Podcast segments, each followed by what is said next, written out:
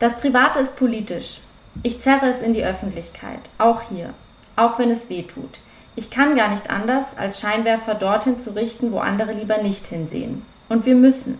Wir müssen das Unbesprochene besprechen, das Unaussprechliche auch. Hallo und herzlich willkommen zu einer neuen Folge des Podcasts Unverschämt und Unbesprochen. Mein Name ist Laura Speth.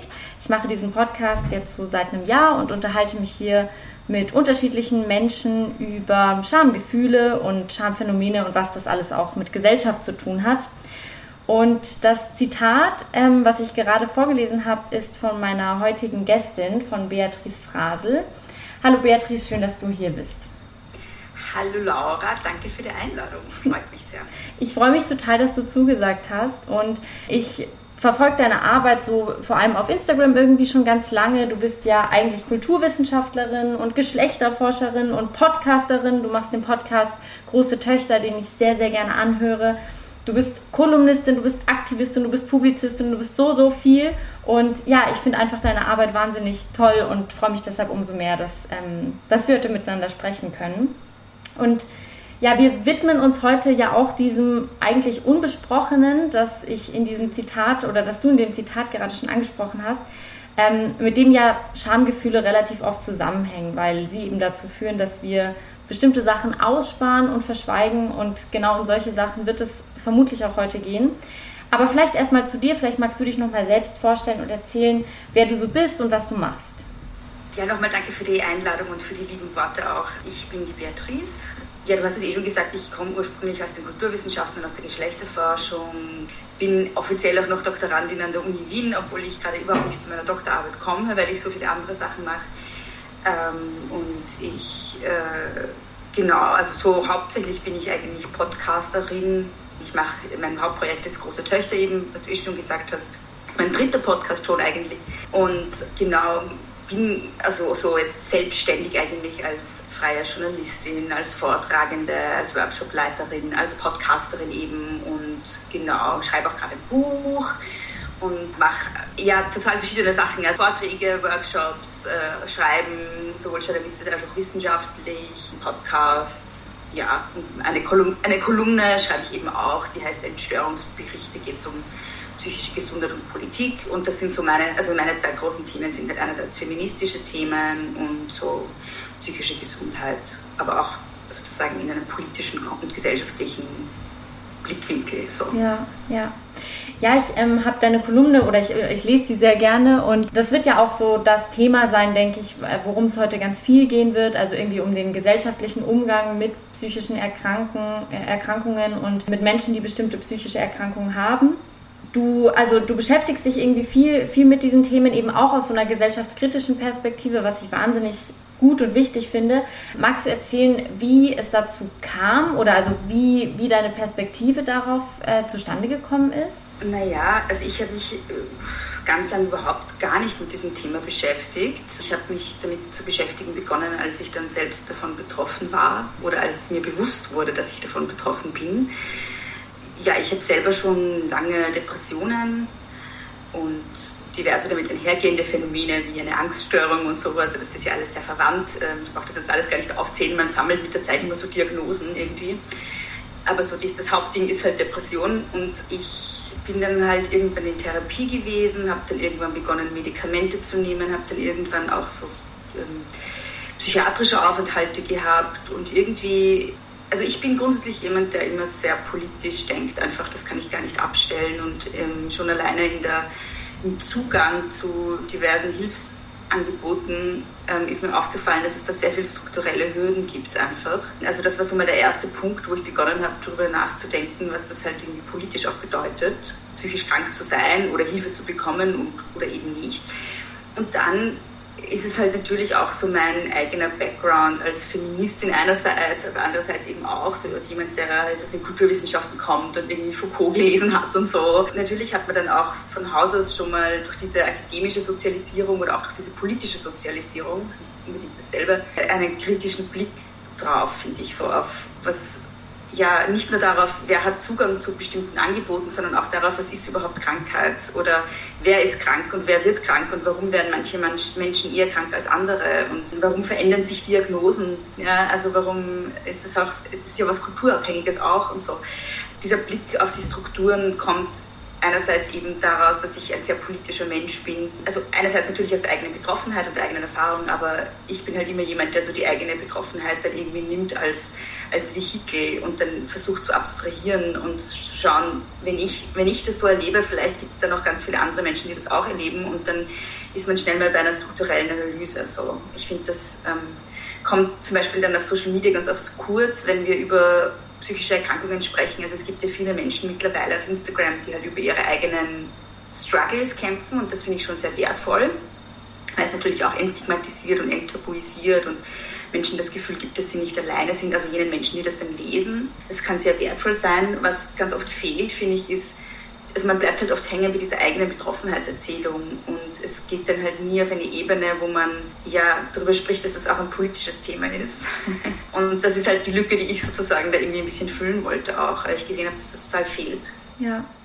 Ja, was du gerade beschrieben hast, ist auch so ein bisschen das, was ich so mit diesem mit meiner Art über Scham zu sprechen und nachzudenken irgendwie mhm. versuche. Also weil ich eben auch denke, dass auch Schamgefühle, egal ob in dem Kontext von psychischen Erkrankungen als auch in anderen Kontexten, eben ganz viel eben auch mit, mit Gesellschaft und mit gesellschaftlichen Strukturen zu tun hat. Und ich eben auch glaube, dass es auch für politische Projekte irgendwie wichtig sein kann, eben auch Menschen und sich selbst auch das Gefühl zu geben, dass man eben damit nicht allein ist, also mit dieser, mit diesen Schamgefühlen. Und ich würde dich gern fragen, also bevor du, oder wahrscheinlich kann man gar nicht so ein Bevor und danach richtig benennen, aber würdest du sagen, dass deine Art und Weise quasi auch politisch mit psychischen Erkrankungen umzugehen oder einen politischen Blick darauf zu werfen, dass das auch was mit Schamgefühlen bei dir selbst gemacht hat, also irgendwie die verändert hat oder dass sie deshalb vielleicht anders aussahen als jetzt bei vielen anderen Menschen? Es ist ganz witzig, weil, also ich muss ein bisschen ausholen. Es ist ja so, dass für mich Scham ähm, ein riesiges Thema ist, auch eins, eins der Kernthemen in meiner Psychotherapie die ganze Zeit.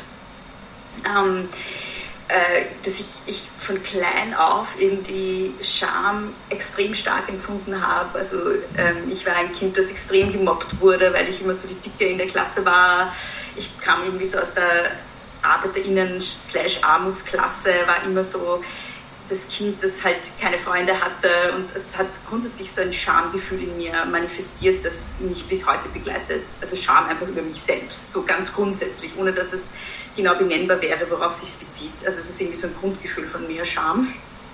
Und dann, äh, also ich, ich gehe da jetzt so im Schnellverlauf durch, aber es war dann auch im Teenageralter natürlich ein Riesenthema bei mir in Bezug auf Sexualität, in Bezug auf Körper. Also ich habe da einige so Dinge gesammelt irgendwie in meiner Person, die sehr schambesetzt sind auch. Also ich war zum Beispiel, also erstens mal bin ich eine bisexuelle Frau, das ist natürlich auch schambesetzt. Dann habe ich, ähm, dann habe ich irgendwie nie, ähm, also ich man würde sagen, ich war eine Spätzünderin, aber eigentlich will es eigentlich gar nicht so benennen, sondern ich habe später dann das Wort demisexuell gelernt, was so, ähm, was bedeutet, dass man nur dann mit jemandem intim sein möchte, wenn da eine starke Bindung ist ich verwende das Wort selten, weil es niemand versteht und es gibt keinen Sinn, ein Wort zu verwenden, das niemand versteht, aber das ist so, die mich sehr identifiziere, aber das ist auch was, wofür ich sehr beschämt worden bin als Teenager, weil halt alle anderen irgendwie fortgegangen sind und sich dann irgendwelche Leute aufgerissen haben und ich fand das total befremdlich und habe mich extrem unwohl damit gefühlt. Und dann ging es halt weiter. Also ich habe so wirklich so mehrere, also so das Dicksein, das gemobbt werden, dann das Thema Sexualität, echt so viele Sachen gesammelt im Laufe meines Lebens, die extrem schambesetzt sind für mich. Und dann kommt natürlich auch noch dazu, dass ich in einem weiblichen Körper geboren bin und der sowieso beschämt wird. Äh, Menstruation ist extrem schambesetzt. Das ist auch eine, finde ich, eine Form von Gewalt, dass wir lernen, dass es was Schambesetztes ist.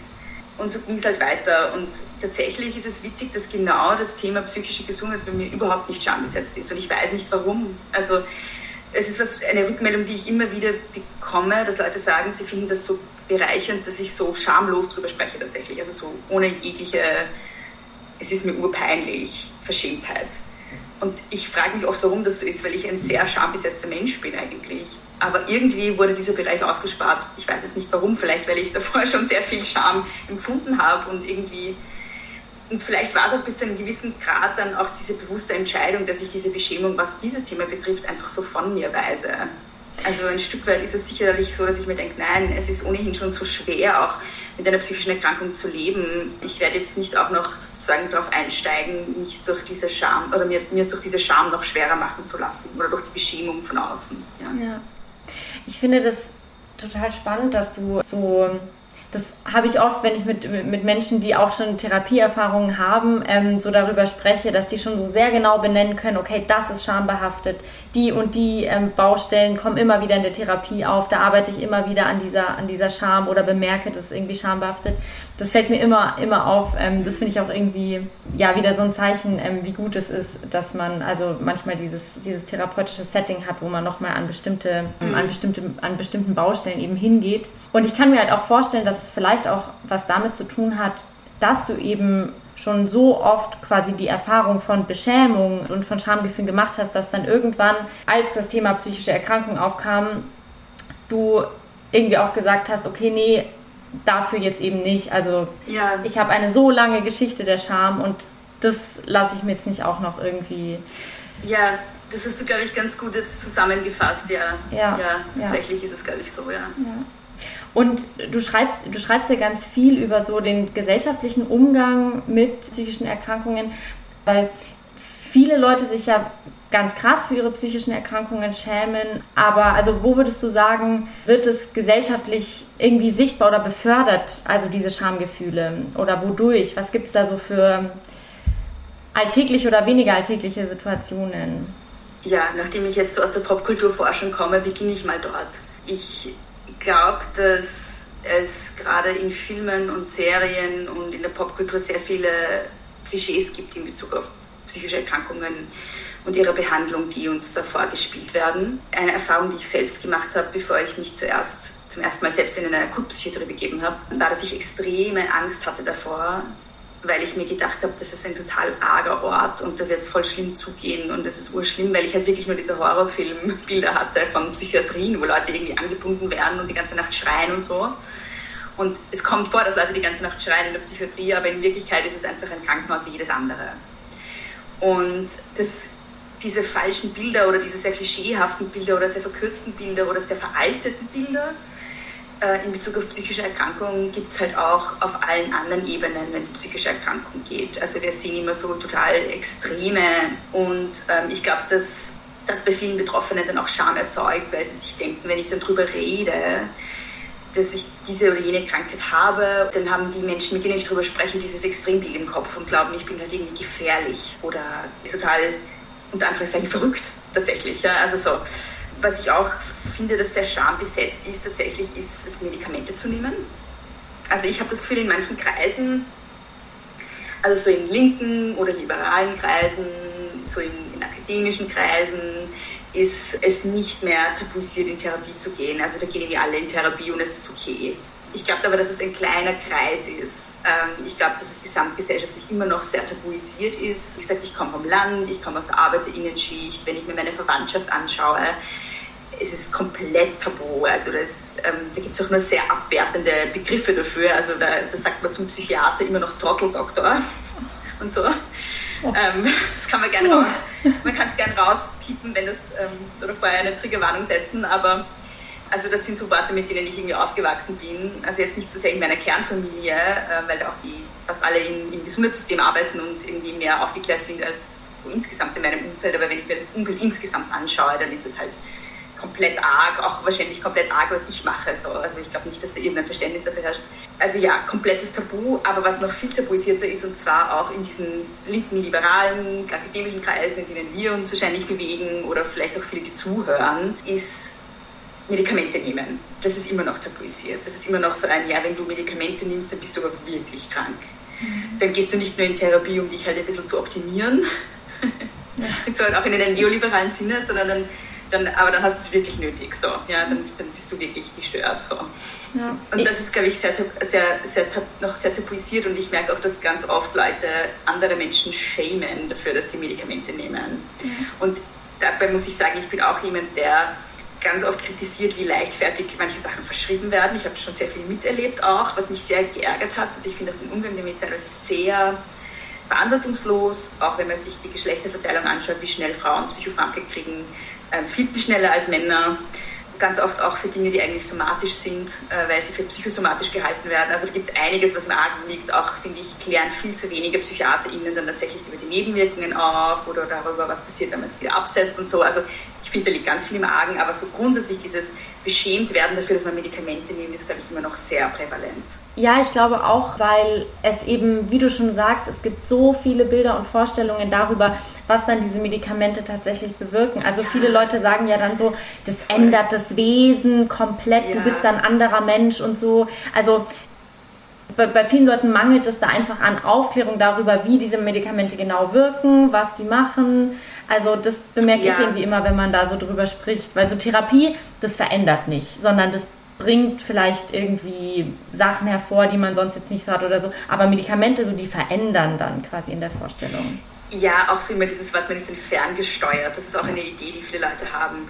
Oder auch der Begriff Happy Pills, als würden einen Pillen dann happy machen. Also es ist ja nicht irgendwie Koks, das ich nehme. Eigentlich haben Medikamente meistens den Sinn, dass sie halt eine bestimmte Funktionalität herstellen, ein bestimmtes Lebensfähigsein und überhaupt mal viele Leute beschreiben tatsächlich auch, äh, gerade Menschen, die Depressionen haben, das habe ich jetzt so nicht erlebt aber viele beschreiben halt eben, dass sie das Gefühl hatten, sie sind durch die Krankheit eine komplett andere Person geworden und die Medikamente geben ihnen zum ersten Mal wieder das Gefühl, dass sie sie selbst sein können, weil sie überhaupt wieder mal die Kraft haben, sie selbst zu sein und nicht nur irgendwie krank. So, ja. ja. Ähm, also da gibt es sehr viele falsche Vorstellungen, ja. ja. Aber ich glaube auch, dass verschiedene Krankheiten, also es sind, es sind die Formen der Behandlung unterschiedlich schambesetzt. Also Therapie ist noch in manchen Kreisen okay, Medikamente äh. Und komplett schambesetzt ist halt dann zum Beispiel eine stationäre Behandlung, eine akutpsychiatrische Behandlung. Das wollen ganz viele, das, damit wollen sich ganz viele Leute dann gar nicht auseinandersetzen. Das ist dann ganz abgewertet sozusagen. Da gibt es auch im, im Wienerischen oder im Österreichischen auch so, also es, es gibt ja bei, also in Wien gibt es mittlerweile nicht mehr, aber das berühmte psychiatrische Krankenhaus in Baum, auf der Baumgartenhöhe, das hat auch eine sehr tragische oder sehr schlimme Geschichte, weil dort auch die Nazis damals so eine ja, Euthanasieanstalt für kranke und auch geistig kranke Kinder äh, hatten und da gibt es halt so diesen, diese, diesen Ausspruch, wenn, wenn jemand irgendwie sich seltsam verhält, der gehört nach Steinhof. So. Ähm, und es hat natürlich zwei Bedeutungen. Einerseits kann es natürlich tatsächlich bedeuten, dass man ihm den Tod wünscht durch eine, ähm, durch, also ich lache, weil es unangenehm ist. Übrigens ist es nicht, also das passiert mir nämlich auch oft, dass ich äh, lache ähm, und Leute glauben, ich mache mich über was lustig, aber es ist für mich einfach so eine, das passiert immer, wenn was sehr unangenehm ist. Ja. Oder man, man wünscht dieser Person halt, dass sie in die Psychiatrie kommt. Das heißt, jemand ist sehr unerwünscht, den will man quasi aus der Gesellschaft weg. Und diese die Psychiatrie ist in unserer Vorstellung immer noch so ein aus der Gesellschaft weg, raus, weg haben wollen. So. Das merkt man auch daran, dass psychiatrische Einrichtungen ja ganz oft irgendwie nicht also in Wien war das eben ganz lang so, nicht in Krankenhäusern waren, sondern halt außerhalb und so. Also man, es ist wirklich so ein Wegschieben aus der Gesellschaft und das ist immer noch das Bild, das ganz viele Leute haben, dass die, die in Psychiatrien sind, außerhalb der Gesellschaft stehen, das sind halt die, die irgendwie komplett irgendwie unten durch sind oder außerhalb sind, so dieses komplette Anderssein. So gibt es das Gefängnis und dann gibt es die Psychiatrie. Ja. Und das sind so die zwei Orte, wo man Menschen wegsperrt, die man irgendwie nicht haben möchte, weil sie sich irgendwie verhalten haben oder verhalten werden vielleicht, ähm, wie man das halt in der Gesellschaft nicht möchte. Ja ich, ähm, ich erinnere mich irgendwie noch, dass ähm, als ich, also ich habe irgendwie zwei Therapien gemacht und das war für mich immer so voll irgendwie in Ordnung, damit konnte ich irgendwie offen umgehen, darüber konnte ich mhm. offen reden und so. Und dann war ich auch mal an dem Punkt, dass ich eben gesagt habe, okay, ich möchte, ähm, möchte irgendwie einen stationären Aufenthalt machen. Ich weiß noch sehr gut, dass so, als ich diese Anmeldeformulare ausgefüllt habe und so, dass das ein Punkt war und den kann, konnte ich mir ganz lange nicht erklären und da hat mir auch so ein bisschen dein Blick darauf geholfen, das zu verstehen, weil ich mir da dann wirklich zum ersten Mal sehr stark irgendwie so Schamgefühle empfunden habe und mir halt genau auch diese Sachen dachte, puh, jetzt bin ich aber wirklich eine, also jetzt stimmt hier irgendwas grob nicht und so. Also mhm was so auch so selbststigmatisierende Gedanken quasi mhm. irgendwie sind. Mhm. Kannst du, also kannst du erzählen, ob das, also ob das für dich damals, also vor deinem ersten Aufenthalt in der Akutpsychiatrie quasi, ob das auch eine Rolle gespielt hat oder? Tatsächlich eher Angst davor. Mhm. Es war eher Angst. Ich habe tatsächlich, wie gesagt, in Bezug auf dieses Thema selten irgendwie Scham empfunden. Aber was ich schon bemerkt habe, ist, dass ich es ähm, zum Beispiel damals meinem Arbeitgeber nicht gesagt habe, warum ich jetzt ausfalle. Ähm, aber nicht aus Scham, sondern weil ich halt nicht wusste, wie die dann darauf reagieren. Also ich habe mich nicht geschämt dafür. Ich habe mir nur gedacht, wenn ich damit offen umgehe, dann bin ich wahrscheinlich den Job komplett los. Und das ist natürlich was, was, glaube ich, bei vielen Menschen Beschämung auslöst, wenn sie dann wissen, sie können nicht darüber sprechen. Bei mir Gott sei Dank nicht, äh, aus irgendwelchen unerfindlichen Gründen, aber ich war halt eher so, also es ist schon ein, es ist ja auch gescheit, sich das gut zu überlegen, wenn man das sagt, ja, weil es ist eben ein, ein tabuisiertes Thema. Mhm. Ja. Aber was ich halt auch dazu sagen muss, ich, ist, es ist ja nicht nur so, dass man dass die Beschämung in Bezug auf verschiedene Behandlungsmethoden unterschiedlich ist, sondern auch in Bezug auf bestimmte Krankheiten oder Symptombilder, weil ich sozusagen das Glück unter Anführungszeichen habe, dass ich eine psychische Erkrankung habe, die mich nicht verrückt aussehen lässt. Weißt du, was ich meine? Also ich hatte noch nie eine psychotische Episode. Ich hatte Phasen, wo man mir meine Krankheit schon sehr angesehen hat. Ähm, Phasen, wo ich so ganz starke Angst- und Zwangsphasen hatte und dann ganz viel abgenommen habe zum Beispiel und wirklich ungesund ausgesehen hat. Aber da haben die Leute eher angenommen, ich bin körperlich krank. Mhm. Oder haben mir Komplimente ausgesprochen dafür, dass ich so viel äh, abgenommen habe. Vor allem das eigentlich, mhm. wo es mir ganz schlecht ging. Aber es war nie so, dass ich irgendwie wirklich psychisch krank ausgesehen habe oder gewirkt habe, weil ich mich nie so verhalten habe, weil ich eine Krankheit habe, die halt das Symptom, die Symptome hat, dass ich mich eher zurückziehe, es eher alles langsamer wird, ich müde werde, ich eher daheim bin und jetzt nicht irgendwie was habe, wo ich dann nackt schreiend auf der Straße herumrenne, jetzt um ein Klischeebild zu verwenden. Ähm, und ich habe äh, Bekannte, die haben äh, zum Beispiel eine, eine starke bipolare Depression, wo sie in manischen Phasen tatsächlich das machen. Also ich habe eine Bekannte, die tatsächlich mal nackt schreien auf der Straße dann verhaftet wurde von der Polizei und mit der Polizei ins Krankenhaus gebracht wurde. Also es ist auch sehr traumatisierend dann natürlich. Ähm, ich habe auch Menschen natürlich der, im Krankenhaus kennengelernt, die Psychosen haben, die halt offensichtlich psychisch krank sind, weil sie halt irgendwie sitzen und laut mit sich selbst sprechen oder halt man sieht es mir nicht an und man sieht es anderen Menschen schon an und diese anderen Menschen, die, denen man es ansieht, sind natürlich noch in größerem Ausmaß einer Beschämung ausgesetzt. Also das sind halt die, die dann wirklich als verrückt wahrgenommen werden. Und das sind halt auch die Krankheiten, mit denen man noch weniger sprechen kann. Also wenn man sich ansieht, über welche psychischen Erkrankungen man in der Öffentlichkeit spricht, dann sind das meistens, wenn überhaupt, ist sowieso viel zu selten, aber wenn überhaupt, sind das Menschen so wie ich, die überdurchschnittlich privilegiert sind, wenn es um ihre Bildung geht und die eine Krankheit haben, die irgendwie noch so im Spektrum des, man kann es irgendwie noch nachvollziehen ist, nämlich eine Depression oder eine Angsterkrankung. Mhm. Und das war es meistens. Also man sieht, man sieht selten Leute mit Schizophrenie oder mit ähm, tatsächlich eben schweren bipolaren Störungen ja, Menschen mit starken Psychosen, sowas sieht man irgendwie nie. Also man, man, sieht die nie, man sieht die nur irgendwie in einer Extremdarstellung während einer akuten Phase, irgendwie in der Popkultur, aber man sieht sie nie als Menschen, die für sich selbst sprechen, in Phasen, wo es ihnen halbwegs gut geht. Weißt du, wie ich meine? Ja. ja. Und das ähm, ist halt auch schwierig, weil das erzeugt halt auch so ein Bild von, ja, die sind halt eigentlich gar nicht Teil von dieser Gesellschaft, also weil sie kommen halt eh nicht zu Wort, man sieht sie auch nie so. Mhm. Also ja. ja, also was, was mir irgendwie da auch immer kommt und, und was ich da auch auffällig finde, ist halt, also es gibt ja so diese, diese Vorstellung von der Highly Functional Depression quasi, also wo Leute irgendwie trotzdem noch sehr leistungsstark sind, trotz ihrer Depression. Und dass dann manche Leute so die Vorstellung haben, ja, sowas, das ist dann irgendwie so gesellschaftlich akzeptiert ähm, und das ist nicht so schlimm, weil es, die Person ist ja noch leistungsfähig und vor allem, wenn es um psychische Erkrankungen geht, wo man eben nicht im Rahmen von so einer neoliberalen Leistungsgesellschaft irgendwie leistungsfähig ist und unter diesem Raster durchfällt, dass man da dann irgendwie auch besonders stark stigmatisiert und beschämt wird. Also dass es auch yeah. immer so mit, Le mit diesem Leistungsgedanken irgendwie zusammenhängt. Ich weiß, wie du das einschätzt. Ja, das sehe ich auch so. Ich glaube, es, ist, es, hängt mit zwei Sachen zusammen. Es hängt einerseits damit zusammen, dass wir wenig Wissen haben über diese Krankheiten, weil wir nichts darüber gelernt kriegen und deshalb Angst haben, wenn wir jemanden sehen, wo wir das Gefühl haben, der hat keinen Realitätsbezug mehr. So. Ich glaube, dass es Angst macht, was natürlich auch mit einem Klischeebild von Gefährlichkeit und so weiter zu tun hat.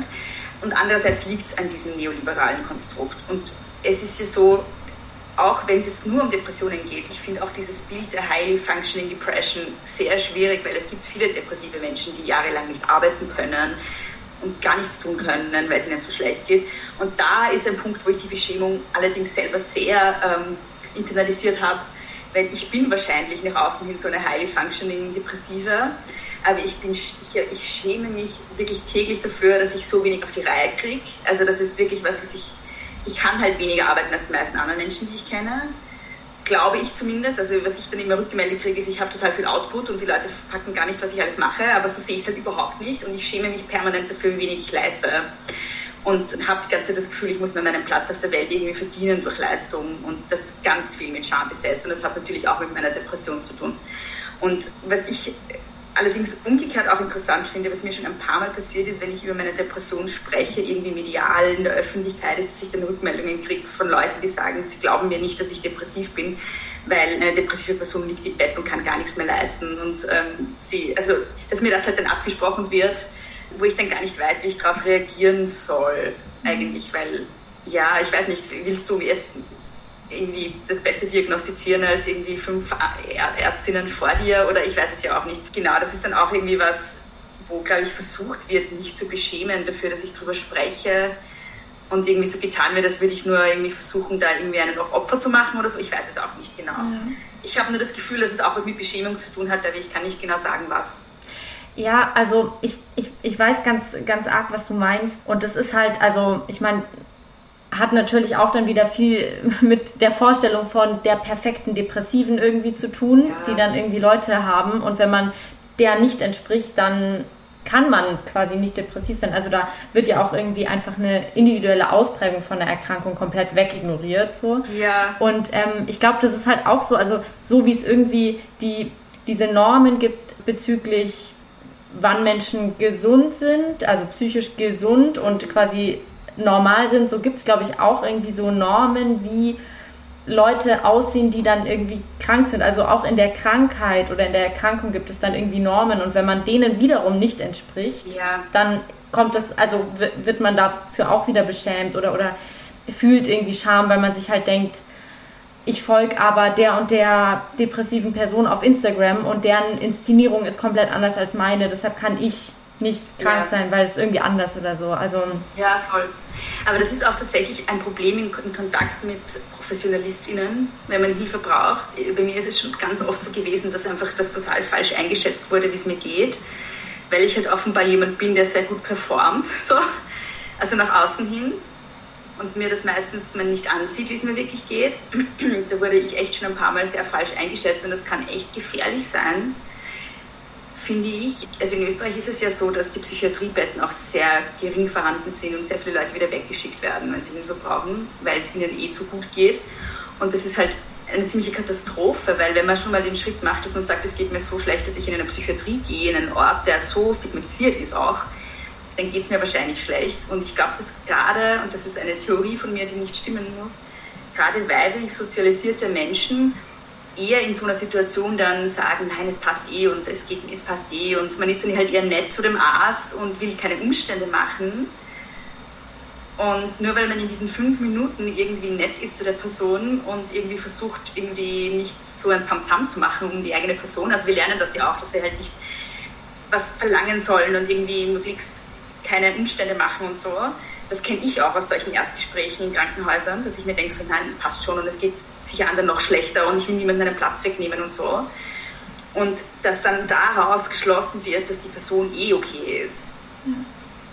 Und das ist halt auch schwierig, weil ja, man weiß halt nicht, wie es der Person außerhalb dieser fünf Minuten geht, wo sie mit diesem Arzt spricht. Ja, voll. Und ich glaube, dass gerade dieser, dieses ähm, Bedürfnis, sich auch eigentlich in solchen Kontexten, wo es um die eigene Person mal gehen sollte oder so, dass dieses Bedürfnis sich trotzdem auch da sehr sozial angepasst zu verhalten und so, dass das auch irgendwie sehr stark mit so Schamerfahrungen zu tun hat, die man irgendwie dann früher schon gemacht hat. Also wo man, ja, also je mehr Scham man irgendwie erfährt, das kenne ich auch von mir selber, desto mehr hat man irgendwie das Bedürfnis einfach auf keinen Fall negativ aufzufallen und ja. immer so angenehm zu sein. Und ich glaube, das hat in meiner Therapie oder so, habe ich ein Jahr lang gebraucht, um zu bemerken, dass die Therapie für mich da ist und dass es nicht darum geht, dass ich eine angenehme, liebe Patientin für meine Therapeutin bin, damit die eine gute Zeit mit mir hat oder so.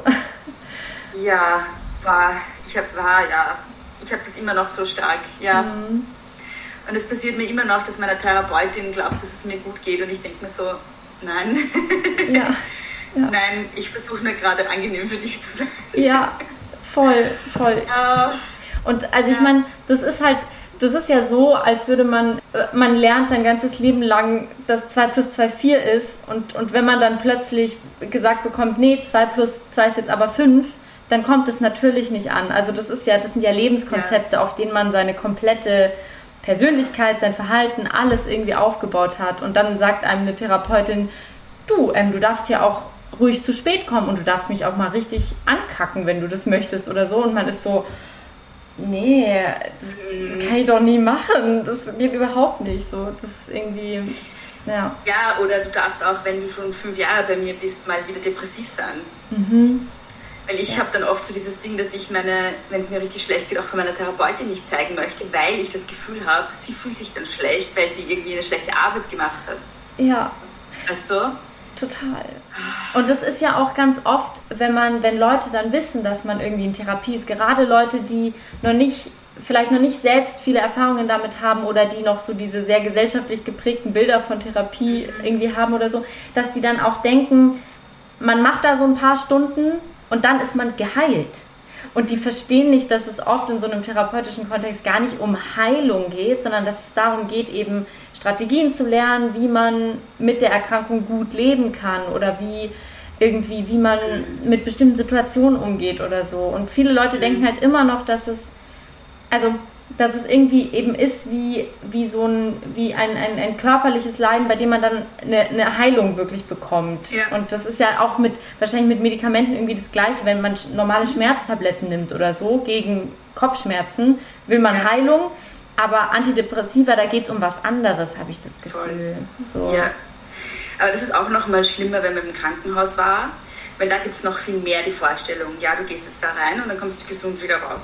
Die mhm. richten dich so und dann kommst du gesund wieder raus. Und wenn du dann aber in zwei Wochen nochmal eigentlich einen Aufenthalt bräuchtest, weil es eigentlich nicht geholfen hat oder nicht ausreichend, wird das halt überhaupt nicht verstanden. Also auch da gibt es diese Abstufungen. Ich glaube, dass bei Therapie ja vielleicht schon, also das kommt auch, es ist immer eine Frage, finde ich, auch so des Milieus, in dem man ist, aber ich glaube eben so, Leute, die da eher aufgeklärt sind oder eher offen dafür sind und so, die verstehen schon, dass Therapie meistens länger dauert.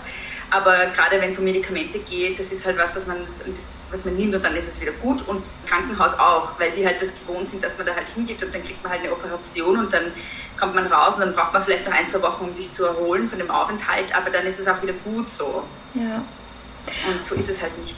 Ich weiß nicht, wie es dir da geht, aber ähm, also ich habe mich irgendwie dann auch mal mit so, ja, so feministischer Psychiatriekritik oder auch so einfach einer quasi älteren Psychiatriekritik quasi mhm. irgendwie beschäftigt und man hört dann auch irgendwie immer wieder Stimmen, wo halt also irgendwie gesagt wird, so ja, wenn man einmal in der Psychiatrie ist, dann beginnt da so ein Kreislauf, dass man da immer wieder hin muss und da folgt dann nur ein Aufenthalt auf den anderen, weil man da in einer Comfort Zone ist oder so lauter solche Sachen. Also solche Vorstellungen gibt es da.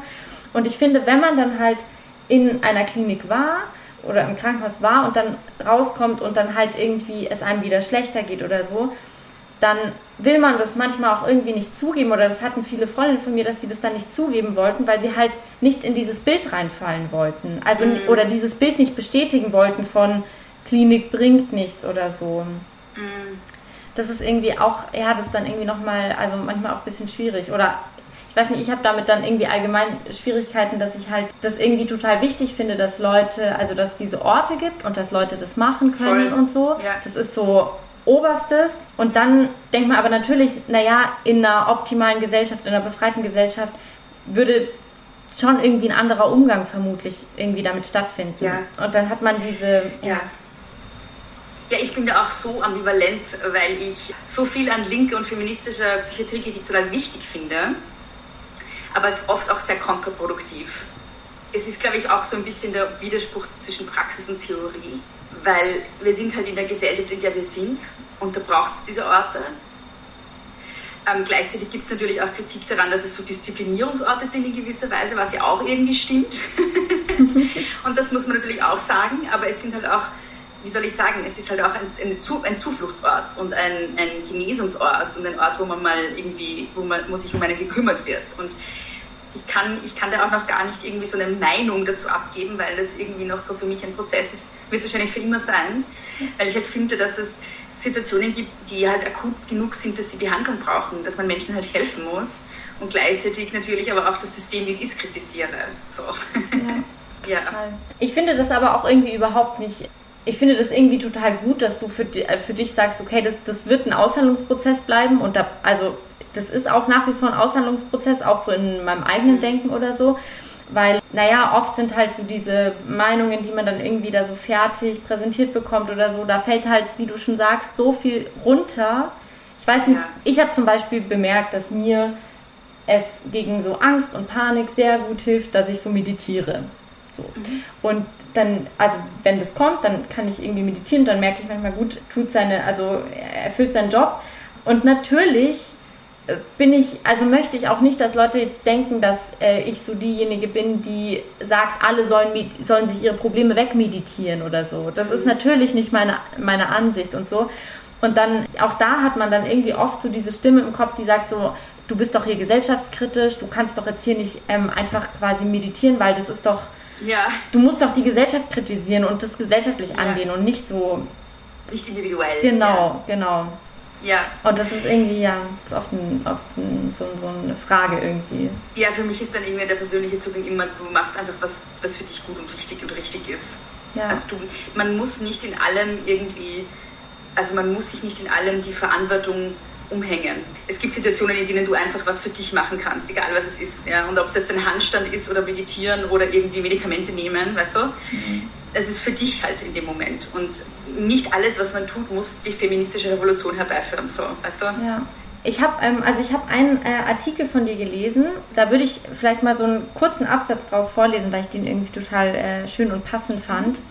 Auch ich habe Angst vor Urteil und Stigmatisierung. Ich erinnere mich aber schnell daran, dass ich diese Sorgen nicht hätte, würde es sich um eine körperliche Erkrankung oder einen Unfall handeln. Ich hätte keine Sorge, öffentlich zu sagen, ich habe eine Blinddarmentzündung und bin deshalb im Krankenhaus.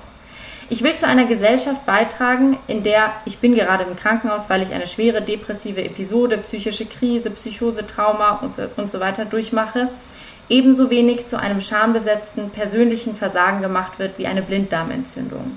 Stigma nämlich prolongiert und potenziert psychisches Leid. Prävention und Behandlung psychischen Leids ist eine gesamtgesellschaftliche Aufgabe.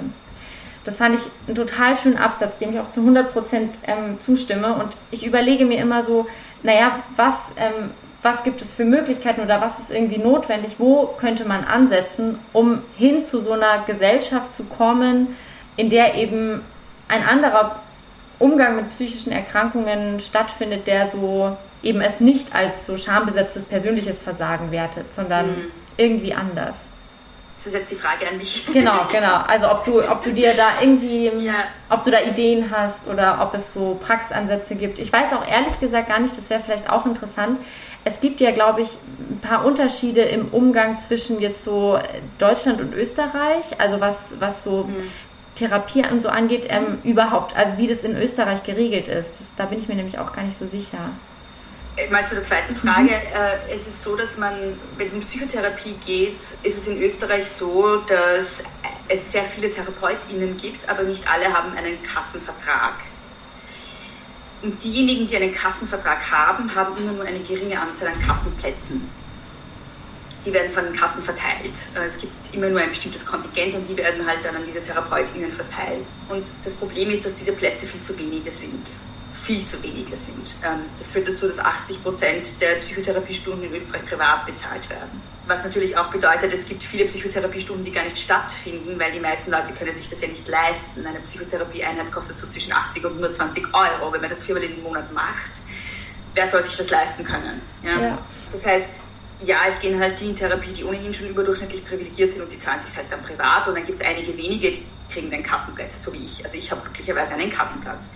Wenn du, sagen wir, ich vereinfache das jetzt, sagen wir, es gibt 20 Kassenplätze und ich bin Patientin Nummer 21, dann muss ich warten, bis der Platz Nummer 20 frei wird, beziehungsweise wenn noch andere 20 vor mir sind, dann muss ich noch mal länger warten. Es ist auch sehr schwierig, eine Therapeutin zu finden. Ich habe schon Jahre bevor ich einen Platz gekriegt habe, versucht, eine zu finden und habe, man muss immer einzeln TherapeutInnen anrufen und fragen, ob sie Plätze haben. Und wenn man sagt, man will einen Kassenplatz, dann ist meistens die Antwort ja, die Warteliste ist halt relativ lang. Ähm, die geringste Anzahl an Wartemonaten, die mir gesagt wurde, war damals sechs Monate. Ähm, die längste war zwei Jahre. also es, wenn ich, es, es hätte sich auch Therapeutinnen gegeben, wo ich zwei, drei Monate gewartet hätte, aber es ist immer noch zu viel. Ja. Also die, die ich angerufen hat, hatte, waren halt offenbar sehr beliebt auch. Und genau, also man wartet entweder monatelang oder man zahlt sich halt selber. Das können viele nicht. Das ist die Situation in Österreich. Es wurde letztes Jahr versprochen, dass es 20.000 Plätze mehr geben soll. Heuer, die hat noch niemand gesehen. Das war halt auch so eine Reaktion auf die Corona-Pandemie, weil es jetzt noch mehr Bedarf gibt und vorher schon alles weg war. Ja. Genau, also was ich halt fordere, ist, dass man die Kontingente komplett auflöst. Dass es halt wie beim Arzt ist, du gehst hin und kriegst Hilfe. Ja, so. Oder es gibt halt eine Ansprechstelle, wo du hingehst und sagst, ich brauche einen Therapieplatz und der sagt dann, die die, die Therapeutin hat noch Kapazitäten, da können Sie hingehen. So ungefähr. Ja. Mhm. In Deutschland ist es, glaube ich, anders. Da gibt es, glaube ich, mehr Kassenplätze. Mhm. Auch nicht genug, soweit ich weiß, aber es gibt mehr. Mhm. Und es gibt irgendwie auch den Anspruch drauf, dass man nicht allzu lange warten darf oder so, glaube ich, oder? Mhm. Ja, ich bin mir leider auch unsicher. Aber ich finde, also auch da irgendwie wieder so diese Parallele zwischen, wenn man jetzt ein körperliches Leiden hätte, versus wenn man ein psychisches Leiden hätte.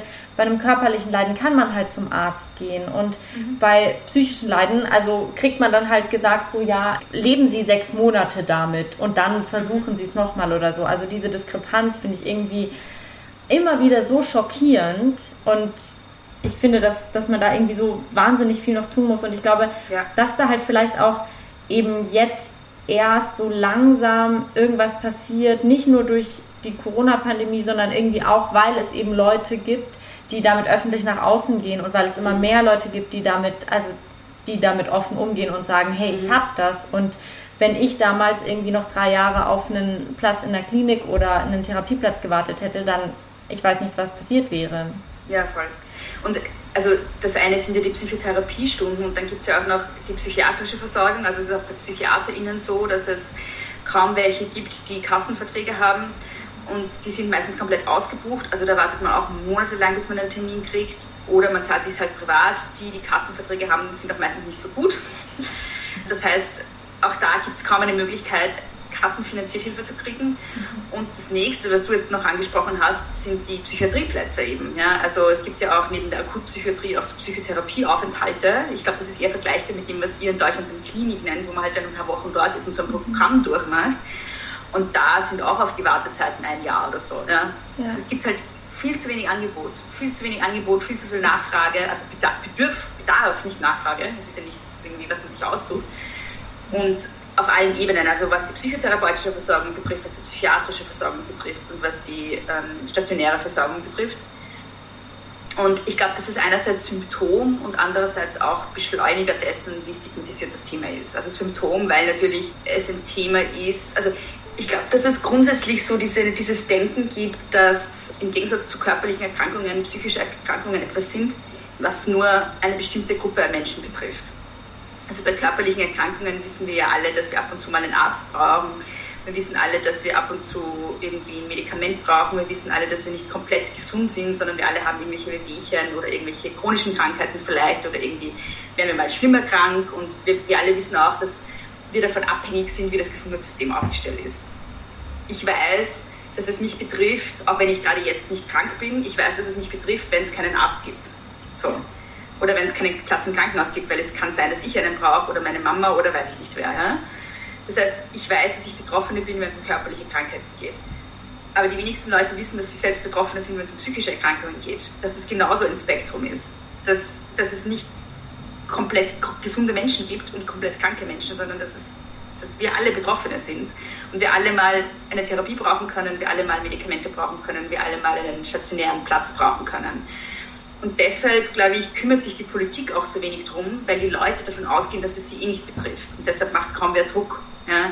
Weil wenn es um körperliche Gesundheitsversorgung geht, nur jene Druck machen würden, die gerade akut betroffen sind, wird auch nichts passieren. So. Also deshalb ist die Versorgung, glaube ich, auch so schlecht, weil wir glauben, dass, dass wir nicht betroffen sind, dass es hier halt psychisch Kranke gibt, mit denen man eh nichts zu tun hat und wir alle anderen sind halt psychisch gesund und brauchen das ja eh nicht. Also interessiert es uns nicht wirklich. Es betrifft nur eine Minderheit, aber das stimmt ja nicht. Das betrifft uns alle.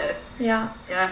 Voll. Und das hat, also da kommt natürlich noch erschwerend dazu, dass eben viele Menschen, auch wenn sie eigentlich selbst schon wissen, dass sie eigentlich gerade vielleicht betroffen sind oder so, das halt trotzdem immer noch so wegschieben und dann ja. ähm, das faszinierend lange auch ignorieren. Also ich spreche da irgendwie auch ganz viel mit Freundinnen drüber. Da macht es einem natürlich eine, eine miese Versorgungslage auch super leicht, dass man das weiterhin ja, wegignoriert. Also ich, wir hatten das so oft, dass wir irgendwie keine Ahnung, zwei, drei Therapeutinnen angerufen haben, dann kam da eine Absage oder es hieß eben, ja, wir haben keine Plätze mehr und dann verschiebt man das Problem auf, ja. keine Ahnung wann, auf die nächste ja. eigentlich akute Krise oder so, ja. was genau. die Sache noch verschlimmert. Ja, einerseits macht es einem leichter, es zu verschieben, andererseits hat man ja dann auch, auch nicht die Energie. Also gerade wenn man eh schon jemand ist, der sich denkt, oh Gott, ich rufe jetzt eine Therapeutin an und das ist voll peinlich oder es ist voll schwierig und das kann ich niemandem sagen und dann kriege ich drei Absagen, ja, dann ist es natürlich mit jeder Absage noch schwieriger, dass ich noch jemanden anrufe. Und wenn ich selber gerade zum Beispiel in einer Depression bin und eh keine Kraft habe, aufzustehen und mir die Zähne zu putzen, wie soll ich dann fünf Leute anrufen? Ja. Also das ist ja das Nächste. Es, ist, es wird ja auch strukturell verunmöglicht. Ja? Also mhm. es wird ja auch nicht nur das Individuum denkt sich dann, ah ja, cool, jetzt muss ich nicht, also jetzt habe ich, es, das System erleichtert es mir, dass ich jetzt nicht in Therapie gehen muss, so, sondern das System verunmöglicht es mir, ja? weil ich gar nicht die Kraft habe und dann noch dazu gegen Stigma in mir selber ankämpfen muss und so. Es ist auch total schwierig, ja. sich Therapie zu suchen. Es ist total schwierig. Ja. Und wenn ich fünf Absagen kriege, ja, dann scheiße ich drauf. So. Ja. ja. Und ich weiß nicht, wie es dir da geht, aber ich hatte das also auch in Bezug ähm, auf, auf so diese, diese Klinikanmeldung damals, dass, ähm, oder ja, also dass ich dann irgendwie diesen Antrag abgeschickt hatte und muss man jetzt, um quasi eine, eine stationäre Behandlung zu bekommen, muss man da jetzt eine krasse Performance ablegen mhm. und irgendwie sich sonst wie inszenieren, wie man sich mhm. vielleicht dann auch wiederum nicht fühlt oder so, mhm. damit man Hilfe bekommt oder wie ist es? Und dann kommt, ja. finde ich, auch ganz oft so dieser Gedanke oder dieses, dieses Gefühl von, ja gut, ich bin halt nicht krank genug. Ja, ja, und das haben aber alle Menschen, die in der Psychiatrie sind. Alle glauben, sie sind nicht krank genug. Alle glauben, sie nehmen dem anderen den Platz weg. Und das mit der Performance finde ich so furchtbar. Es stimmt nämlich total. Du wirst auch in einer Akutpsychiatrie nicht genommen, wenn du nicht glaubhaft machst, dass du dich selbst verletzen würdest oder dass du selbst, dass du suizidal bist. Du wirst eigentlich nur in der Akutpsychiatrie aufgenommen, wenn du suizidal bist. Ja? Und die wenigsten Leute können das glaubhaft vermitteln, aus den Gründen, die ich vorher schon genannt habe. Und es, ich habe das auch selber schon miterlebt, dass jemand weggeschickt wurde und sich danach suizidiert hat. Ja? Also aus dem Bekanntenkreis, ja? da ist das passiert zum Beispiel. Und ähm, das ist halt furchtbar. Also das darf halt nicht passieren. Und wenn, auch, auch hier, wenn man das jetzt vergleicht mit einer körperlichen Erkrankung, wenn ich mir das Bein breche, werde ich behandelt. Ich werde nicht, ich werde nicht, nicht behandelt, weil ein Zimmer weiter jemand liegt, dem zwei Beine gebrochen wurden, weißt du? Ja. Da ist uns klar, dass beides akut ist. Warum sollte ich mit einem Beinbruch nicht behandelt werden, nur wenn es nicht so schlimm ist wie der Typ, der zwei Beine gibt? Also es ist absurd, ja. Und warum muss ich jetzt, also du weißt, was ich meine. Es ist einfach, Voll. Es, es, es, macht, es macht eigentlich komplett keinen Sinn, so wie es strukturiert und organisiert ist. Richtig. So. Das ist total kontraproduktiv, weil je früher ich jemandem helfe, desto eher wird es dann so akut, dass er dann zwei Beine gebrochen hat. So. Ja. Weißt du, was ich meine? Ja. Und es ist auch, oder wenn man es mit einer anderen körperlichen Erkrankung vergleicht, die immer schlimmer wird, was vielleicht eher vergleichbar ist mit einer Depression, weil ein Beinbruch ist dann doch eher ein bisschen was anderes, was auf einen Unfall zurückzuführen ist. Aber wenn ich jetzt, weiß ich nicht, eine, sagen wir, wenn ich eine Krebserkrankung habe, ja, warte ich ja auch nicht, bis es so schlimm ist, dass ich fast dran sterbe, dass ich eine Behandlung kriege. Und so ist es bei einer Depression. Ich muss fast dran sterben, dass ich ins Krankenhaus komme. Mhm. Und also bei, wo würden wir das sonst so machen? Das, bei jeder anderen Krankheit sagen wir, ja, Prävention, Prävention, lass dich, lass dich regelmäßig also anschauen, lass dich regelmäßig untersuchen. Geh, sobald du merkst, dass irgendwas nicht stimmt, gehst du sofort zum Arzt, weil je früher man das behandelt, desto besser ist es. Weil sonst wird es chronisch, sonst wird es schlimmer. Ja? Und es ja. ist bei psychischen Erkrankungen genau dasselbe. Und da machen wir genau das Gegenteil. Wir sagen nicht Leuten, sobald du was hast, geh sofort irgendwo hin und lass dir helfen. Wir sagen, du kriegst erst dann Hilfe, wenn du kurz vorm Sterben bist. Ja. Nämlich wörtlich, ja? also tatsächlich, tatsächlich kurz vorm Sterben bist, wenn du einen Suizidversuch gemacht hast. Ja. Oder, oder sagen kannst, ich bringe mich um, wenn, ich, wenn ihr mich jetzt nicht nehmt. Ja? Dann wirst dir geholfen, aber nicht vorher. Ja, und das ist doch absurd. Ich finde, das macht einfach komplett transparent, wie dass, da, dass irgendwie alles von der komplett falschen Seite her gedacht wird in Bezug auf dieses Thema und dass es da so dass man da eigentlich irgendwie das komplette System einfach irgendwie neu aufsetzen müsste. Ja. Also man müsste es einfach komplett von Grund auf anders organisieren und so. Und ich meine, ja. da gibt es Ideen und da gibt es irgendwie Konzepte und ich glaube auch, dass eben so mehr Plätze für, für Behandlungen, also unterschiedliche Behandlungsformen auch, dass das einfach so ein A und O ist, was es irgendwie dringend braucht und so. Ja. Und dann natürlich auch irgendwie diese immer andauernde Entstigmatisierungsarbeit ja. und irgendwie dieses Sichtbarmachen, weil viele psychische Erkrankungen sind halt nicht sichtbar im Sinne von, dass viele Leute dafür keinen Blick haben. Dass sie es ja. einfach irgendwie nicht erkennen, so, weil sie es selbst vielleicht noch nicht gefühlt haben oder wissen, wie das ist oder so. Mhm. Und insofern, ja, glaube ich, da braucht es da einfach noch diese, diese krasse Enttabuisierung und Entstigmatisierung und es wird wahrscheinlich noch relativ lange dauern, äh, bis da mal irgendwie in der Hinsicht mal irgendwas besser wird ich glaube auch, dass viele Leute den Blick für sich selbst nicht haben. Also nicht nur bei anderen, sondern auch für sich selbst nicht. Das hast du vorher ja angesprochen. Also ich glaube, dass viele Leute Depressionen haben oder Angsterkrankungen haben oder Zwangserkrankungen haben. Ja, okay, bei einer akuten Psychose ist es schwer zu sagen, es ist alles okay, ja. Aber bei so Dingen, die irgendwie noch unter ich, mir geht's halt schlecht verbucht werden können, wird, glaube ich, sehr viel nicht diagnostiziert und sehr viel nicht erkannt. Und ich glaube, sehr vielen Leuten geht es sehr schlecht und sie würden niemals sich eingestehen, dass es eine psychische Erkrankung ist oder sie wissen es einfach nicht. Ja. Also ich war ganz lang depressiv, bevor ich gecheckt habe, dass es eine Depression ist. Mir ging es halt immer wieder schlecht. Ja. Und man merkt halt erst durch Therapie, dass es nicht normal ist, dass man die ganze Zeit sterben will. So.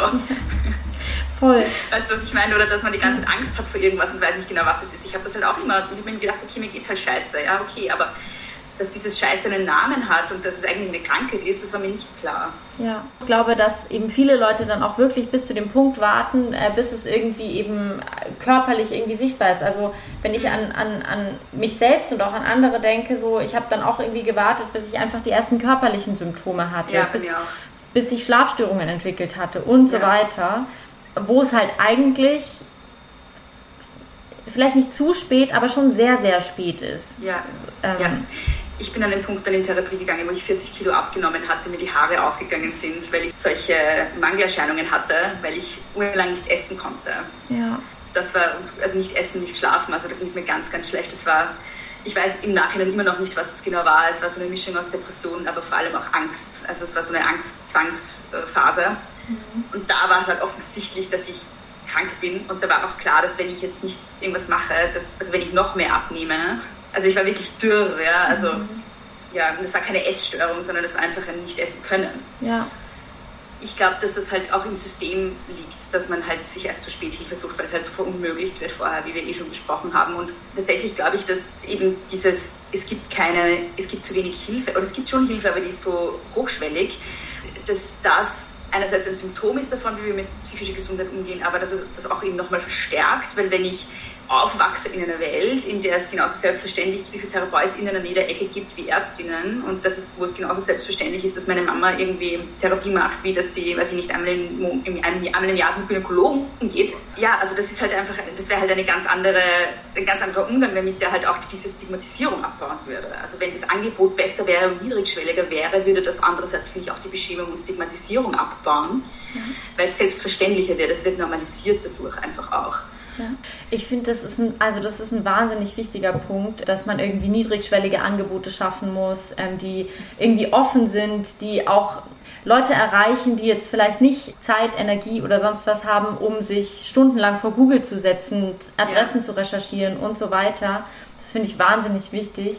Und ich habe auch das Gefühl, dass ich vielleicht da ähm, zum Beispiel durch so also durch Social Media schon irgendwie auch was verändert hat, weil irgendwie viele mhm. Initiativen dort jetzt auch präsent sind und eben immer wieder, also du machst es ja auch manchmal, dass du so auf, auf bestimmte Nummern hinweist oder auf ähm, Hilfsangebote, die es irgendwie gibt. Da habe ich das Gefühl, da tut sich viel und, und das ist vielleicht, ja, das ist vielleicht so ein Schritt in die richtige Richtung. Ja, das glaube ich auch, aber man muss halt auch immer äh, im Blick behalten, dass man dadurch immer nur eine bestimmte Gruppe erreicht. Mhm. Also ähm, ich denke immer halt zurück, wo ich halt herkomme, von einem 300-Leute-Dorf, ähm, wo ganz viele Leute Bauern sind und irgendwie die hängen nicht vor Instagram und die hängen auch nicht vor, die haben vielleicht einen Facebook-Account, wo sie einmal im Monat reinschauen. Und ähm, es ist nichts, was irgendwie, also die sind halt nicht im Internet unterwegs. Ganz viele Leute sind halt nicht Digital Natives. Unsere Perspektive ist halt auch immer eine eingeschränkte. Wir sind halt irgendwie so diese Millennials, die halt eh die ganze Zeit auf Instagram hängen. Ja. Und dann sind wir noch dazu in einer Bubble unterwegs, die meistens sehr woke ist so und irgendwie Linke oder Liberale sind und irgendwie da eh schon weniger Berührungsangst haben als vielleicht andere Leute. Wir sind im urbanen Bereich meistens eher und ich sehe es ja auch, wenn ich mir die Leute anschaue, die mir folgen auf Instagram, sind Leute wie ich so. Ähm, das ist nicht der Bauer als Grammat Neusiedl. Aber es wäre halt wichtig, den Bauern in Grammat Neusiedl auch zu erreichen. Und dann braucht es halt wirklich auch sichtbar in der echten Welt sozusagen Angebote da muss das tatsächlich auch von politischer Seite kommen. Also da reicht nicht, wenn InfluencerInnen auf Instagram sagen, ruft dort und dort an, sondern da muss halt wirklich auch sich ein Gesundheitsminister hinstellen und das in den Nachrichten sagen. Ja? Und da muss einfach ein ganz anderer Umgang her, ein ganz selbstverständlicherer Umgang her. Da wäre es vielleicht auch mal gut, wenn mal ein hochrangiger Politiker sagen würde, ich gehe in Therapie. Mhm. Nicht nur wir. Ja? Das, äh, das ist tatsächlich so eine, so eine Perspektive, die irgendwie oft hinten runterfällt, obwohl sie irgendwie so, also so wichtig ist. Und ich bin voll froh, dass du die ansprichst, weil ich natürlich auch ganz oft irgendwie so denke, mehr online machen hier, mehr äh, mhm. über so digitale Strategien und alles Mögliche, ähm, was natürlich auch irgendwie mit, mit Corona zusammenhängt und so, aber natürlich dürfen deshalb Leute nicht hinten runterfallen, die nicht den ganzen Tag im, im Internet abhängen und da auch einfach bestimmte Möglichkeiten irgendwie gar nicht haben. Das stimmt natürlich Voll. total. Ja, und ich finde das auch total wichtig. Ich finde online total wichtig, aber wir erreichen, wir müssen halt immer im Blick behalten, wir erreichen einen kleinen Ausschnitt an Leuten. Mhm. Das sind meistens Leute, die so ähnlich sind wie wir in Bezug auf verschiedene Merkmale, weil das halt die Echokammern sind, die sich im Internet bilden. So. Ja. Das passiert automatisch und das reicht halt nicht. Also ja. und das können aber auch wir nicht leisten, finde ich. Also wir können nicht irgendwie die Gesundheitsversorgung verbessern insgesamt, sondern das, das muss halt von politischer Seite passieren. Da muss es halt einfach ein systemisches Umdenken geben. Wir können ein bisschen dazu beitragen vielleicht, aber es ist ja ein kleiner Ausschnitt halt. Ich habe noch so ein, zwei Fragen, die ich mir eben auch in Bezug auf so den Umgang mit Social Media und, und psychischen Erkrankungen irgendwie, was ich mir da manchmal so überlege. Ähm, und ich wollte dich fragen, also was würdest du sagen, ist quasi seit deiner so Präsenz auf Social Media würdest du sagen, das hat deine psychische Verfassung irgendwie beeinflusst oder ähm, also jetzt vielleicht auch in, Be in Bezug auf irgendwie die Pandemie oder so. Ich bemerke zum Beispiel, dass ich teilweise viel zu viel einfach davor abhänge und dann merke, dass es mir massiv schlechter geht. Ähm, mhm. Würdest du sagen, dass da irgendwie Social Media so einen Einfluss auf Menschen mit psychischen Erkrankungen hat, also der vielleicht auch gar nicht so positiv immer sein muss? Ich glaube, dass es dass auch da es keine einfache Ja- oder Nein-Antwort gibt. Ich glaube, dass, dass manche Aspekte von Social Media für Menschen sehr hilfreich sein können, dass Menschen sich gesehen fühlen, die sich noch nie gesehen gefühlt haben mit ihren Struggles durch Menschen, die darüber sprechen, dass sie selber strugglen. So, mhm. Ich glaube, dass da schon Communities entstehen, die Menschen sehr helfen können. Ja. Ähm, ich glaube aber, dass es genauso schädlich sein kann und ich glaube, es kann beides gleichzeitig sein. Ähm, ich weiß, dass es für mich beides gleichzeitig ist. Also für mich ist Social Media sehr Positives und was sehr Negatives. Es ist halt immer so ein täglich, es ist auch so ein, auch so ein Struggle, wie geht man damit um oder wie, wie schafft man es, sich sozusagen das Positive rauszuholen und die negativen Dinge auszublenden. Und das geht halt auch nur ähm, bis zu einem gewissen Grad, finde ich. Und also ich finde es immer schwierig, wenn dann so kulturpessimistisch gesagt wird, Social Media ist total schlecht für die psychische Gesundheit. Und ich finde es total schwierig, wenn dann, wie soll ich sagen, wenn, wenn so unkritisch einfach als etwas Positives gesehen wird. Beides ist, finde ich, falsch. Es ist, so ein, es ist beides gleichzeitig. Ich glaube, dass es total schädlich sein kann und ich glaube, dass es total gut sein kann. Und dass es abhängt von der Person und dass es abhängt von der Bubble, in der sie ist und dass es abhängt vom Thema und dass es abhängt von der Verfassung aktuell und so weiter und so fort. Was ich darauf bezogen auch irgendwie immer wieder bemerke, also ich habe mal, ich habe mal so ein, weil ich ja mich ganz viel irgendwie mit so Scham auseinandergesetzt habe und ähm, auch irgendwie mit verschiedenen Leuten, die verschiedene Sachen über Scham und Shaming geschrieben haben. Und da gab es unter anderem ein ganz furchtbares Buch von einer Person, die quasi so Public Shaming als politische Strategie verkauft hat. Also der ging es dann mhm. irgendwie so darum, dass man halt irgendwie so Großkonzerne und so halt irgendwie öffentlich shamen soll, damit die halt mhm. irgendwie was an dem Verhalten ändern und so. Und irgendwie, wenn ich so auf die Realität gucke, dann bemerke ich immer nur so, dass Public Shaming irgendwie nie was Positives Nein. bewirkt. Nein. Und das ist einfach, das ist so komplett einfach vor, also vorbei ist eben weil, also und ich finde, das, das hast du vorhin irgendwie total deutlich gemacht, weil halt Scham so ein Gefühl ist, mit dem spaßt man nicht. Und das setzt man Nein. einfach nicht ein, weil es so tief geht. Ja, und das ist das Ding, was ich gerade mit Social Media ganz extrem habe, ähm, nämlich Social Media in linken und aktivistischen und feministischen Kreisen, weil da extrem viel mit Scham und Beschämung gearbeitet wird, weil es einfach mittlerweile gang und gäbe geworden ist, Leute zu outcallen und sowas. Und das ist einfach Public Shaming. Ja. Und das hilft nicht. Das führt dazu, dass Leute Angst haben, sich zu Wort zu melden, weil sie Angst haben, was Falsches zu sagen, weil sie Angst haben, dass ihnen das dann auch passiert. Das hat bei mir in den letzten Wochen zu sehr schwierigen psychischen Zuständen geführt, sage ich jetzt mal, weil ich das beobachte und mir wirklich anders wird dabei. Also es macht mir wirklich große Angst und es ist so ein, es, es wird auch manchmal mittlerweile schon Abuse Culture genannt. so dieses, wenn eine Person etwas Falsches macht, dann haben wir das Recht, sie öffentlich fertig zu machen. Und wenn sie sich zu Wort meldet dagegen, dann ist es Täter-Opfer-Umkehr. Und das finde ich extrem toxisch und auch total antifeministisch, tatsächlich. Und ich bin da, das ist echt gerade so mein Thema, ich bin da gerade dabei, irgendwie eine, erstens eine Strategie zu finden damit und dann andererseits auch so meine Gedanken ein bisschen zu ordnen, weil ich merke halt einfach auch als Mensch, der schon sehr viel Beschämung erlebt hat, da ist was ganz falsch damit. Also das ist ganz falsch. Ja, ich, kann's, ich kann vieles davon noch nicht irgendwie so in Worte fassen, aber ich habe so großes Unwohlsein damit. Ja. Und wir müssen lernen, dass wir anders miteinander umgehen. Und ich habe tatsächlich auch das Gefühl, dass gerade diese Kultur des Beschämens auch Leute anzieht, die sehr toxisch sind, die auch sehr narzisstisch sind, die halt auch einen Spaß dran haben, sich selbst als besser darzustellen, indem sie andere öffentlich outcallen. So, dass halt auch so eine gute Sache auch von Leuten teilweise gekapert wird, die sich einfach selbst darstellen wollen und denen es nicht darum geht, dass man wirklich was besser macht in der Welt, sondern darum, dass man anderen sagt, dass sie irgendwas falsch machen und sich damit abzuwerten mit dem Zweck, sich selbst aufzuwerten. Also ich habe das auch so eben so ein bisschen äh, mitbekommen, also dass du dazu in den letzten Wochen irgendwie auch viel gearbeitet und also gepostet hast und so. Ich finde das wahnsinnig wichtig, darauf, äh, darauf hinzuweisen, weil auch wenn ich an meine eigene Politisierung oder so denke, dann war ich irgendwie immer darauf angewiesen, dass halt Leute mir sagen, wenn ich Sachen falsch mache und ja. mir die Möglichkeit geben, daraus zu lernen und es halt ja. Anders zu machen. Ja, und ich war irgendwie immer darauf angewiesen, dass sich Leute halt mit mir austauschen. Und das ist auch so was, was ich irgendwie immer in Bezug auf Scham sage, dass es halt also ein solidarischer Raum ist für mich kein quasi kein schamloser Raum, sondern einfach einer, in dem man irgendwie gemeinsam mit Scham umgehen kann und indem ja. man damit nicht alleine bleibt, sondern indem man halt auch sagen kann, okay, ich schäme mich jetzt halt gerade, weil ich vielleicht das und das gesagt habe oder mich so und so verhalten habe, aber das bedeutet halt dann nicht, dass niemand jemals wieder mit mir spricht oder so, sondern ja. es geht von da aus irgendwie genau. weiter und das finde ich ja, genau. irgendwie wichtig. Die Frage ist halt, was, was ist, wenn das plötzlich online passiert, in der Öffentlichkeit sozusagen, ja? Da ist halt unser Umgang damit offenbar, dass wir dann Leute, also dass wir nicht sagen, XY hat was gesagt, was rassistisch ist oder XY hat was gesagt, was als rassistisch ausgelegt werden kann, sondern wir sagen dann gleich, XY ist ein Rassist und jeder Mensch, der jemals wieder mit ihm redet, solidarisiert sich mit diesem Rassismus und wir dürfen alle nichts mehr mit dieser Person zu tun haben und ist einfach für immer gecancelt. Und was, was ist das? Also das ist ja, das lässt keinen Raum für Wachstum, das lässt keinen Raum für irgendwas. Also das lässt auch keinen Raum für, dafür, dass irgendwas besser wird tatsächlich. Ja. Das lässt einfach nur, da geht es einfach nur mehr darum, ein total vereinfachtes Bild von Gut und Böse auf die Welt zu legen und zu sagen und zu gatekeepen, wer zu den Guten gehört. Und sobald jemand irgendwas falsch macht, wird er quasi ausgestoßen.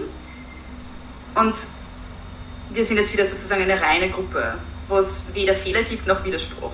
Und das finde ich toxisch. Ja, und das ist ja auch, wenn ich mir überlege, wie ich äh, mir wünsche, dass Gesellschaft funktioniert, dann ist das ja auch nicht die Gesellschaft, Nein. die ich haben möchte. Nein. Also so, ja, ich möchte nicht, dass, dass eine Diskussions Kultur irgendwie so aussieht. Ähm ja. Ja, auch so dieses Vereinfachte, du bist entweder you're either with us or against us. So, es gibt keine Nuancen mehr und es gibt auch irgendwie ja auch keinen Raum für Widerspruch. Es gibt weder Raum für Fehler noch Raum dafür, dass ich wirklich was anders sehen darf als jemand anderer. Oder ja, mich erinnert das immer so, also der, immer, es kommt irgendwie so gefühlsmäßig immer so der Vergleich hoch zu so einer Sektenkultur, so ein Cult Dynamics sind das irgendwie und das macht mir große Sorgen, weil das für mich überhaupt nichts eben zu tun hat mit einer feministischen Utopie oder mit einer linken Utopie, gar nicht. Das ist das Gegenteil davon, das ist total autoritär. Und ich finde, dass eben so dieser, also der Einsatz von so Scham als quasi Machtinstrument, ja. das, also das kenne ich normalerweise aus so, wenn, wenn ich mir irgendwie bestimmte wissenschaftliche Artikel oder so dazu durchlese, dann, dann kenne ich das halt auch eher aus so sektiererischen Kontexten Genau, oder so. Oder genau. wo, wo man einfach über Scham Moral kommuniziert. Ja, ja Und- und- genau. Und das finde ich irgendwie, deshalb, also ist so dieses Public Shaming irgendwie was, was mich momentan Ja, voll, voll. voll umtreibt. Und Mich auch. Mich auch. Und, und genau das war halt der Punkt, wo ich dann irgendwie gefühlsmäßig gemerkt habe, das stimmt was nicht. Das ist, ich werde manipuliert oder ich werde, da ist irgendwie, das ist irgendwie abusive im, im Kern. Ja? Mhm. Das wird zwar als etwas kommuniziert, da wird was kommuniziert, als etwas irgendwie, wie soll ich sagen, was für den guten Zweck ist, aber gleichzeitig fühlt sich total falsch an. Und ich habe irgendwie gelernt, auf sowas zu hören, durch meine Therapie auch. Wenn mir mein Bauchgefühl sagt, da passieren Dynamiken, die sind irgendwie gerade, das, das geht nicht konform mit auch deinen ethischen Überzeugungen. Und deshalb also denke, denke ich da sehr viel drüber nach auch. Und ich finde es auch total, ich finde es übrigens auch total problematisch, ständig zu sagen, dass Kritik von Marginalisierten und dann die sozusagen die Möglichkeit, sich zu verbessern, dass das wehtun muss. Das finde ich, also es gibt halt immer so dieses, ähm, Marginalisierte dürfen nicht kritisieren und es, ist, es muss, es darf unangenehm sein und es darf, die dürfen das machen, wie sie wollen und es darf unangenehm sein und es muss wehtun, das ist halt so. Das finde ich auch total problematisch und ich finde es vor allem problematisch, das weiblich sozialisierten Menschen zu sagen, weil wir nämlich von klein auf lernen, nicht auf unser Bauchgefühl zu hören und von klein auf nicht zu sagen, halt, da ist eine Grenze, so darfst du mich nicht behandeln. Also das ist auch was, wo, wo bei mir so noch sehr unartikuliert sehr viel Widerstand ausgelöst wird. Ja, ich muss da gerade daran denken, dass ich das auch mal in, in, in, so, einem, in so einem Buch, wo es auch viel um weibliche Sozialisation äh, ging, irgendwie, dass da eben auch hieß, dass man eben lernt, Schmerz auszuhalten und Ja. eben nicht zu widersprechen und so. Und ja, ich, also ich habe mittlerweile was gegen so dieses Aushaltenarrativ. Auch Ja, eben weil das weil das halt so in, in meiner Sozialisation so sehr präsent irgendwie war oft und weil ich das halt auch selbst mir immer erzählt habe, dass ich irgendwie, wenn es mir schlecht geht, ja, du musst halt jetzt, du musst dich noch verbissener durchsetzen. Das macht mit der Psyche nichts Gutes, finde ich. So. Nein. Und deshalb finde ich es irgendwie voll wichtig. Und äh, ich glaube auch, dass es zielführend, also zielführend wäre, eben zu sagen, nee, Kritik muss nicht immer mega unangenehm sein, wehtun, Nein. sondern Kritik kann auch so sein, dass man sich, dass man sich auf Augenhöhe austauscht Richtig, und, ja, und, und ja, miteinander spricht und das finde Ja. ich, ja, das, äh, find, das war mir irgendwie noch wichtig, das, äh, das anzusprechen, weil ich da eben Ja. gemerkt habe, dass, dass du dich damit auch irgendwie viel auseinandersetzt und weil ich das irgendwie ganz wichtig äh, finde. Also wenn auch irgendwie linke Bewegungen ja was erreichen wollen oder irgendwie ähm, am Leben bleiben wollen oder so, dass man, dass, dass man da irgendwas machen muss. So. Ja, und wir dürfen nicht in feministischen Kontexten die gleichen Strategien anwenden, die das Patriarchat anwendet. Wir dürfen nicht arbeiten mit Beschämung, wir dürfen nicht arbeiten mit gewaltvoller Kommunikation, mit ähm, Unterwerfung, mit ich rede jetzt und du halt die Fresse, was teilweise wörtlich so gesagt wird. Ähm, wenn Kritik geäußert wird, das geht nicht.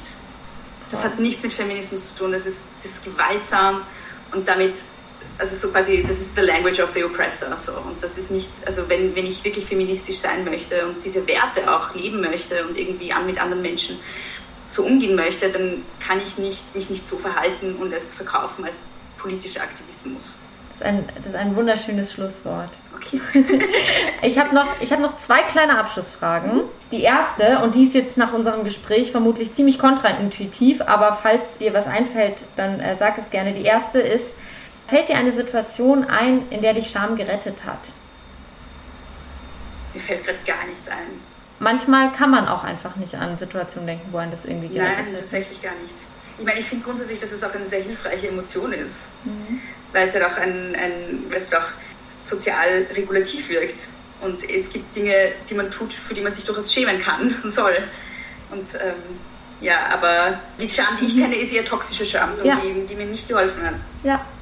Nee, Ja. Das, ist auch, äh, das ist auch vollkommen in Ordnung, wenn man das als Antwort hat.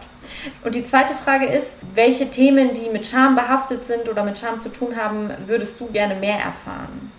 Ich glaube, dass, ich weiß nicht, ob ich sagen würde, mehr erfahren, aber ich glaube, es gibt zu wenig Raum für Gefühle. Und damit meine ich tatsächlich ein, ein authentisches oder nicht authentisches, aber ehrliches Sprechen über Gefühle. Zum Beispiel habe ich auf Instagram mal drüber geschrieben, über die Trauer, die es bei mir auslöst, wenn ich darüber nachdenke, dass ich von zu Hause ausgezogen bin. Das ist sowas, worüber man überhaupt nicht spricht irgendwie. Und es haben sich dann voll viele Leute bei mir gemeldet, denen das genauso gegangen ist. Und, und solche Sachen, finde ich, sind total wichtig, dass wir dann einen Raum dafür aufmachen, über Dinge zu sprechen, über die wir sonst eigentlich überhaupt nicht sprechen. Und zwar nicht nur im Sinne von, ja, mir geht's schlecht oder ich bin depressiv, sondern was bedeutet das wirklich? Wie fühle ich mich wirklich? Ich finde, wir haben viel zu wenig Worte auch dafür, viel zu wenig Vokabular und einen viel zu undifferenzierten Zugang zu unseren Gefühlen. Also ich glaube, und das hat auch mit Kapitalismus zu tun und mit Neoliberalismus, weil Gefühle sind unpraktisch. Aber ja, über Gefühle, finde ich, es soll viel mehr Raum sein, ähm, zu fühlen und das auch zu artikulieren. Ja, das stimmt voll. Und alles, was mit Körper zu tun hat, auch. Also das ist so das Gefühle und Körper, also so darüber sollten wir auch viel schambefreiter sprechen können. Egal, ob es jetzt, weiß ich nicht, die Menstruation ist oder Geschlechtskrankheiten oder alles irgendwie, was, was irgendwie schambesetzt ist, Hämorrhoiden, keine Ahnung, ja. Also das ist ja auch immer so, darüber redet man nicht, aber es gibt so viele Leute, die darunter leiden und warum ist das nicht total normalisiert eigentlich oder warum sind bestimmte Körperfunktionen so tabuisiert? Also das sind so die zwei Sachen, wo ich finde, dass wir viel offener darüber sprechen sollten, vor allem weil es so menschlich ist. Also es ist, das sind so Sachen, die uns alle betreffen irgendwie und alle schämen sich. Ja, ja. Obwohl sie eigentlich eben, wie du schon sagst, so selbstverständlich sind. Also selbstverständlich insofern, als dass sie irgendwie jede Person potenziell mal betreffen, genau. weil jede Person damit irgendwie so ihre Geschichte hat. Das finde ich auch äh, voll wichtig. Und ja. es stimmt auch, dass, also, oder ich bemerke es auch bei mir selbst immer, wenn es um Gefühle geht oder so, dass mir da auch selbst ganz oft der Wortschatz fehlt. Also dass es so über ein Gut und Schlecht irgendwie auch nicht hinausgeht. Ja. Dabei gibt es so viele, es gibt ja eigentlich Begriffe dafür. Also sowas ja. wie Verzweiflung ist ja was fundamental anderes als Angst, ja. aber man subsumiert alles unter schlecht. Ja, und mit diesem, aber ja, ja, also ich finde tatsächlich, dass es zu wenig Vokabular gibt und das, was es gibt, nutzen wir zu wenig und dann, wenn, dadurch, dass wir es zu wenig nutzen, verringert sich auch unser Verständnis dafür, finde ich weil irgendwann habe ich dann nur mehr gut und schlecht in meinem Denken zur Verfügung und dann weiß ich vielleicht gar nicht mehr, wie es mir geht. Das nehme ich auf jeden Fall mit und werde mal gucken, was man da, was man da vielleicht noch für spannende Folgen dazu machen kann. Ja. Aber fürs Erste ähm, möchte ich allen HörerInnen empfehlen, den Podcast Große Töchter zu hören. Ich werde den auch in den Show Notes verlinken und möchte mich auch bei dir bedanken für die Zeit, die du dir genommen hast, für dieses wundervolle Gespräch. Es war wirklich, also für mich sehr, sehr schön, weil ich auch irgendwie nochmal selbst viele Sachen durchdenken konnte und auch nochmal auf bestimmte Sachen einen Fokus legen konnte. Deshalb vielen Dank dir. Ja, danke dir. Es war ein total nettes Gespräch. Das Wirklich. freut mich. Das hat mich sehr gefreut. Danke. Dann passt gut auf euch auf und bis zum nächsten Mal.